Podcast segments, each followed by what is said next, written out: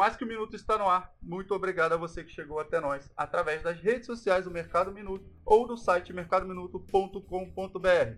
Siga conosco em mais uma edição e compartilhe esse podcast com quem você quiser. Eu sou Oswaldo Coelho e a cada semana recebo por aqui o estrategista-chefe da VLG Investimentos, Leonardo Milani, para uma ampla conversa sobre possíveis panoramas do mercado financeiro. Não custa lembrar, esse programa não faz qualquer tipo de recomendação de compra ou venda de valores mobiliários. A proposta é apenas ter um debate sobre os temas evidências no noticiário econômico e como eles podem influenciar no mercado financeiro. Já que entramos na quinzena final de ano, vamos falar um pouco sobre 2021, algumas perspectivas econômicas e do mercado para o próximo ano, que tem tudo para ser melhor do que 2020. Afinal, dois anos seguidos como esse que passamos é praticamente impossível. Léo, obrigado pela sua presença. Obrigado, Oswaldo. Muito legal estar aqui de novo. E sim, é, o ano de 2021 promete, né? A gente espera que com com menos emoção do que 2020. Né? Eu acho que vai ser difícil, como você falou, ser mais emocionante do que 2020, mas o ano de 2021 promete. Então, assim, para a gente começar e embalar aqui na nossa conversa, na última reunião do Corpom, eh, na semana passada ficou decidido que a taxa básica de juros brasileira será mantida nos atuais 2%. O que significa isso para o ouvinte que quer investir em 2021 e precisa ficar atento aos dados econômicos? Olha, Oswaldo, a manutenção é, da taxa básica em 2%, né, olhar essa informação isoladamente, ela não, não agrega muito para o investidor, não agrega muito para o pessoal que, que escuta a gente. A informação que mais agrega mesmo Uhum. É a mensagem da ata, né? A mensagem que o Banco Central coloca na ata, é, e mais do que isso, no né? comportamento da, da curva futura é, de juros, né, que nada mais é, para deixar todo mundo na mesma página, né, a expectativa dos agentes econômicos em relação ao que vai ser a política monetária do Banco Central daqui para frente. Né? Então, essa curva de juros nada mais é do que essa expectativa, né? a expectativa dos, dos agentes econômicos em relação à direção da Selic. E essa direção, né, os agentes econômicos já estão é, apostando, né, já estão colocando nas expectativas que sim teremos um aumento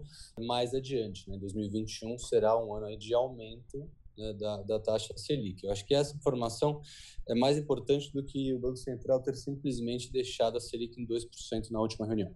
Bacana. Eu ia entrar justamente nessa questão da inflação contigo, porque eu acho que é algo mais tangível para todo mundo que está ouvindo em casa e sabe quando vai fazer uma compra, pagar uma conta e tal, o quanto que a inflação interfere ali consumo no dia a dia né, de cada cidadão. E aí eu quero levar para o lado do investidor, uhum. que você uhum. já está apontando essa questão da curva dos juros, uhum. é, para você explicar um pouquinho mais, na verdade, então, o que, que significa para o investidor um aumento dessa curva de juros, uma mudança é, nos juros aqui no Brasil. É, dificilmente o crédito é concedido com base na taxa de juros de curto prazo né, a taxa de juros de curto prazo mais próxima de 2%, normalmente né, empresas é, e investidores né, tomam dinheiro emprestado para prazos mais longos. Né? Uma empresa toma crédito para comprar uma máquina, por exemplo, né, e aí paga em várias vezes. Pessoa física né, toma empréstimo para comprar um uhum. imóvel, por exemplo, também paga em vários anos. Né? Então, uh, os empréstimos têm essa característica. Né? Os empréstimos normalmente são mais longos e quando eles são de curto prazo, eles são caríssimos. Né? Pegar financiamento de veículo, por exemplo, é algo que gira ao redor de 1 a 2% ao mês. Né? Então, linhas de crédito de curto prazo normalmente são caras, né? e as linhas de crédito de longo prazo, essas sim normalmente têm um efeito econômico maior. Né? A gente citou aqui, é, por exemplo, uma empresa que compra uma máquina a prazo, né? ou, por exemplo, uma pessoa física que compra um imóvel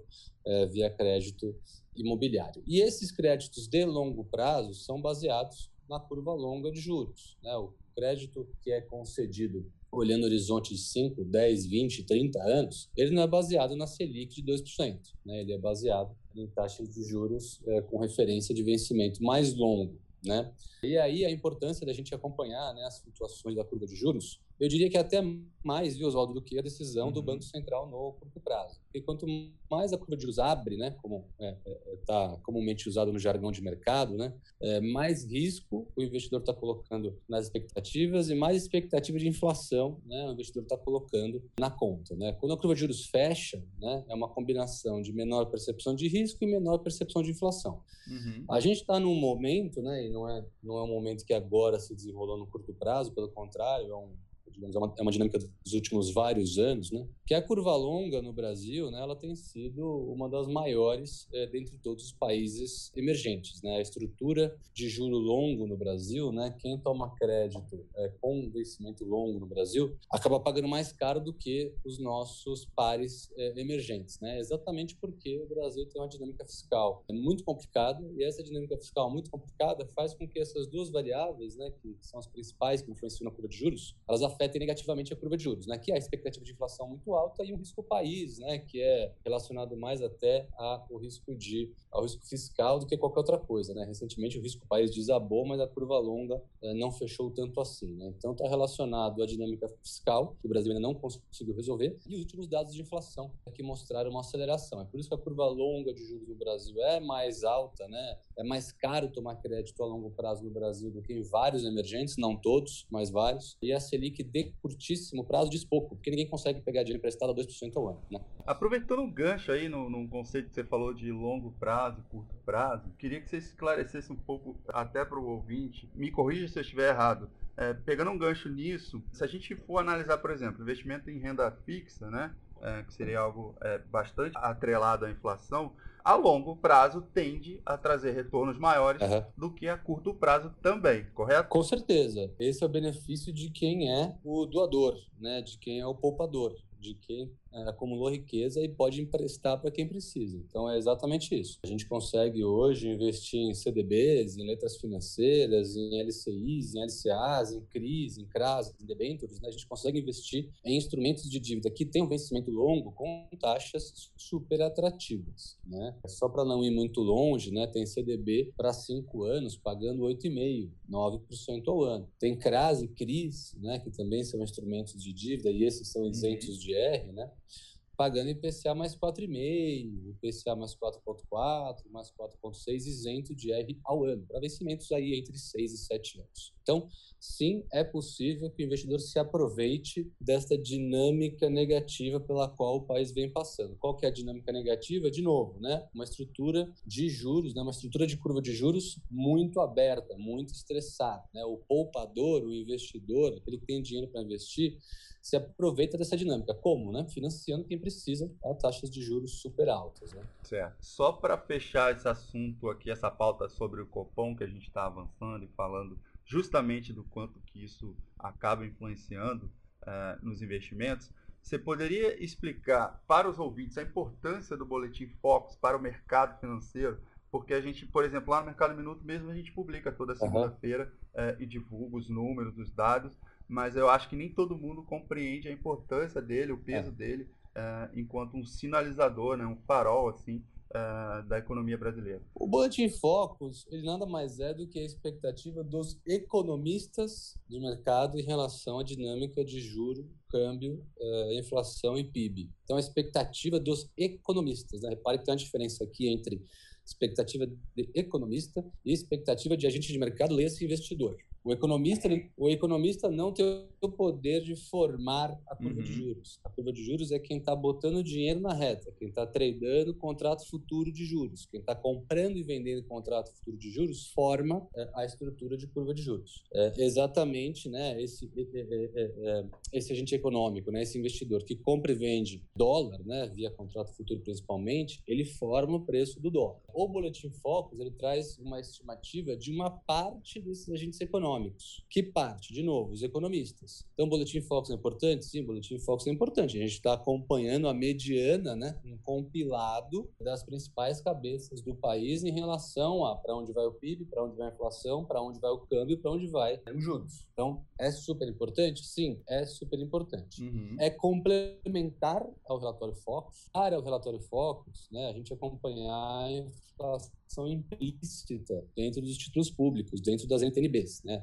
Antigamente era NTNB, né, para a gente que é mais velho, para o pessoal que é mais novo, são os títulos IPCA+, né, que estão lá dentro do site do Tesouro Direto. Então, existe também lá dentro do site do Tesouro Direto, da Ambima também, a inflação implícita. Né? Então, a inflação implícita e a estrutura de curva de juros é quem está ali colocando dinheiro na reta, comprando e vendendo, uhum. apostando que o juro vai abrir ou que o juro vai fechar, apostando que a inflação é, vai ser maior no futuro ou vai ser menor no futuro. Eles formam preço propriamente dito. Ponto. Outra coisa é o relatório Focus. O relatório Focus é apenas uma estimativa dos economistas de mercado que fazem alguns cálculos econométricos, fazem alguns cálculos estatísticos e mandam as suas estimativas para o Banco Central. Eu sou economista da XP e acho que o PIB vai ser de tanto, que a inflação vai ser de tanto, que o câmbio vai ser de tanto e que os juros vai ser de tanto. E mando isso para o Banco Central toda semana. O economista do Santander faz a mesma coisa, o economista do Itaú faz a mesma coisa, o economista do Bradesco faz a mesma coisa e assim por diante.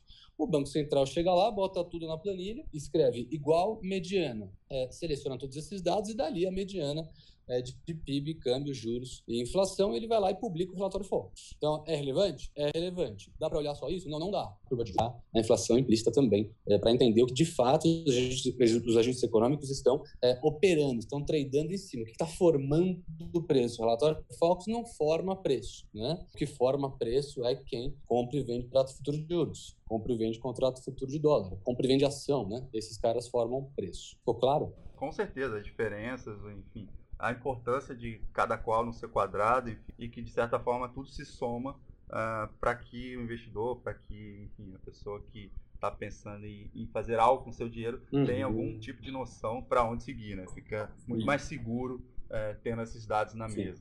A, a, aproveitando aqui é, esse cenário de Brasil, você até citou a taxa de câmbio. Queria avançar um pouquinho contigo para se você pode citar, o que, que você pode uhum. citar de acordo com os números que você já viu até agora, pro, em relação a 2021, qual é a expectativa aí do mercado para o câmbio do dólar aqui uhum. no Brasil e também em relação ao índice Bovespa, você já tem algum tipo de panorama nesse sentido para o ano que vem. É, a, a previsão do câmbio, né, Oswaldo, ela, ela existe para encerrar a carreira do economista, né? economista que quer partir para fazer outra coisa, ele vai lá e começa a fazer estimativa de câmbio, é, e normalmente vai estar errado, né? Uhum. A expectativa de câmbio, os modelos econométricos que tentam antecipar para onde o câmbio vai, né? Todas as previsões de câmbio, elas são muito mais delicadas do que as previsões de bolsa, por exemplo, né? Ou as previsões uhum. de juros. Por quê, né? Porque o câmbio, ele sofre uma, uma série de influências muito maiores e muito mais imprevisíveis do que bolsa e juros. Né? É, para o câmbio, a gente depende de preço de commodity. Para o câmbio, a gente depende do apetite global do investidor estrangeiro de comprar mercado emergente ou não. A gente viu o que aconteceu agora. O câmbio foi de 5,80, 5,90 para R$ reais em 20, 25 dias. Né? O que, que aconteceu? Mudou alguma coisa? Não mudou tanta coisa. Mudou o apetite do gringo em relação ao mercado emergente. Aconteceu esse movimento de apreciação da moeda de todos os países emergentes, praticamente. Não foi um benefício que só o Brasil surfou. Né? Então a gente falou que o câmbio depende de dinâmica de preço de commodities, que o câmbio depende do apetite é, é, do investidor estrangeiro a países emergentes. O câmbio depende, querendo ou não, é, da percepção de risco em relação é, às contas públicas do país. Então não é à toa que quando a discussão fiscal esquenta no Brasil, é, o câmbio dispara, né? O câmbio, é, ele reflete é, temperatura política, que é algo super difícil também de, de antecipar, né? Então, assim, é, eu não sei te responder para onde o câmbio vai no ano que vem e qual vai ser o câmbio médio do ano que vem. São muitas variáveis, né? Muitas variáveis. O que, que a gente, na VLG, sugere sempre para os nossos clientes, né? Daqui a pouquinho já entra no bate-papo da previsão sobre o que vai acontecer com o Ibovespa. Mas falando especificamente de câmbio, né? A gente, na VLG, tende a ter um cuidado muito grande grande com a carteira dos clientes em relação a sempre uhum. sugerir alguma exposição ao câmbio. É muito arriscado, né? Isso é super consenso, né? É super arriscado você manter todo o seu patrimônio em reais, né? Quando a gente leva essa sugestão para o cliente, o cliente fala: "Poxa, mas você quer que eu aumente o risco da minha carteira? Você quer que eu coloque risco cambial na minha carteira? Você quer que eu compre esse fundo aqui com investimento no exterior é, sem hedge? É um fundo que eu vou perder dinheiro caso o real se aprecie. É isso mesmo? Sim, é isso mesmo. Na verdade, o maior risco é você, cliente, manter a sua carteira inteira em reais. Esse é o verdadeiro risco. O risco morre, o risco mora no, no, no, investimento em reais. O risco não mora no investimento em dólar, né? O investimento em dólar é absurdamente mais seguro do que o investimento uhum. em reais. Então, a grande, né, é, é, é uma grande falácia a gente acreditar que o risco cambial dos investimentos no exterior podem atrapalhar a performance. Pelo contrário, não atrapalha nada. Ele reduz o risco total da carteira, ele reduz a volatilidade da carteira. Quando estiver dando tudo errado no Brasil, e acontece com com bastante frequência, né, Oswaldo? As coisas momentaneamente darem bastante errado no Brasil, não é isso? Do dia para Quando tudo vai dando muito errado no Brasil, a carteira segura, a parte dolarizada da carteira segura, porque o câmbio, né, o real se deprecia. E quando tudo dá certo, ótimo, né? Porque as nossas aplicações em reais vão ter explodido e você vai ter muito mais tranquilidade, né, para lidar Sim. com alguma potencial perda em moeda estrangeira, porque tudo que você tem em reais, que é muito mais do que você tem em dólares, né, vai estar tá ganhando valor, vai estar tá voando, Sim. né? É, então, a gente é, sugere com bastante frequência para os investidores, né, para os clientes da VLG, ter pelo menos 20%, 25% da carteira em posições dolarizadas. Aí, posições dolarizadas, a gente vai desde ETF, que a gente já comentou aqui é, em algumas, né, alguns podcasts, que é investimento em ações lá fora, até multimercado, com exposição lá fora, renda fixa, que investe fora, né? Então existem fundos hoje em dia, existem diversos veículos hoje em dia, tanto mais agressivos quanto mais conservadores, para o cliente aqui no Brasil, né, investidor aqui no Brasil, ter acesso, né, é, é, alocar 20, 25% da sua carteira, pelo menos em ativos dolarizados a ideia é ter uma parte do seu patrimônio alocado em moeda forte, que como se não bastasse tudo que a gente já mencionou, né, Oswaldo, você provavelmente vai sempre ter é, despesa em dólar. Eu vou sempre ter despesa em dólar. Quem está ouvindo a gente provavelmente vai ter sempre despesa em dólar, seja porque quer viajar para fora, seja porque quer estudar lá fora, seja porque quer mandar uhum. os filhos para intercâmbio, seja porque quer mandar os filhos para um curso de inglês. Então, assim, dado que a gente vai sempre ter despesa em dólar, né, por que não ter uma renda em dólar? Por que não? Não é isso? Então, diversos motivos, inclusive a imprevisibilidade né, de, do, do câmbio, para a gente ter uma parte do nosso patrimônio em dólar mas tem também o momento econômico do país. Né? Então, o, o, preço de uma ação é reflexo dessas duas coisas. Né? Como é que vai o PIB, como é que vai o desemprego, para onde que vai os juros, para onde que vai consumo, para onde que vai serviço, para onde que vai a indústria, né? E como é que está especificamente aquele setor, né? Sei lá, é, vou pegar aqui o caso de pets, por exemplo. Né? Pets é, junto com a Cobase, a Pets é uma das maiores né, é, fornecedoras aí de insumo, né, de ração é, e outros apetrechos para pet, né, para animais de estimação, também tem o lado médico. Estou redescobrindo a roda aqui? Não, é mera observação do que está acontecendo no, no, no presente, uhum. né?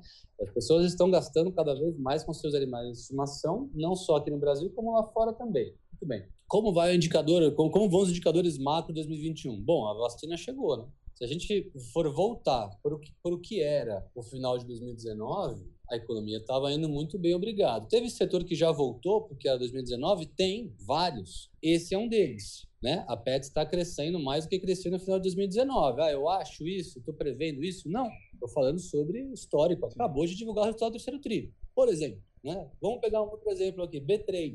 B3, a Bolsa. É de capital aberto, tem ações listadas. Uhum. Como é que está o resultado da Bolsa? Está igual, melhor ou pior do que o final de 2019? Está maior, está melhor, está crescendo mais do que crescia em 2019. É, o ambiente macro favorece? Favorece muito. Por quê? Porque o juro está em dois. As pessoas são obrigadas a fazer alguma coisa é, de diferente com o seu próprio recurso do que deixar ele lá no CDBzão que não paga mais 1% ao mês, paga 0,12, não é isso? E aí você é obrigado a transacionar praticamente tudo no mundo de investimentos, você é obrigado a deixar alguma, alguma receitinha, né? Imagine que a B3 é um grande cartório do Brasil e que você não tem opção de ir em outro. Vai bem setorialmente esse tema? Então vai muito bem setorialmente esse tema. É impulsionado pelo momento macro? É, de novo, o juro está em dois. Então aqui é muito, é muito menos difícil de prever em 2021. Diferente do câmbio, né? Que a gente tem bastante dificuldade em, em prever o que vai acontecer. Acho que ficou clara a diferença para todo mundo e, e quanto que é mais é, próximo à realidade é, nossa interna das empresas aqui do que a realidade global aí é, referente ao né, referente ao dólar. Enfim, Exatamente. É muito mais difícil prever como um todo do que a realidade brasileira que a gente já está acostumado aqui. Exatamente. Então assim, Léo, eu queria queria te jogar uma última pergunta aqui é, a respeito desse nosso cenário brasileiro. Saiu uma pesquisa já apontando aí que, na prática, aqui no Brasil, já foi divulgada uma projeção que as cinco principais corretoras brasileiras terão uma fatia de mercado de investidores, pessoa física, maior do que a dos bancos já em 2022. Ou seja, depois do próximo ano, o número de investidores, pessoa física, já vai ser maior através das corretoras aqui no Brasil do que através dos bancões aí que tradicionalmente dominam o mercado.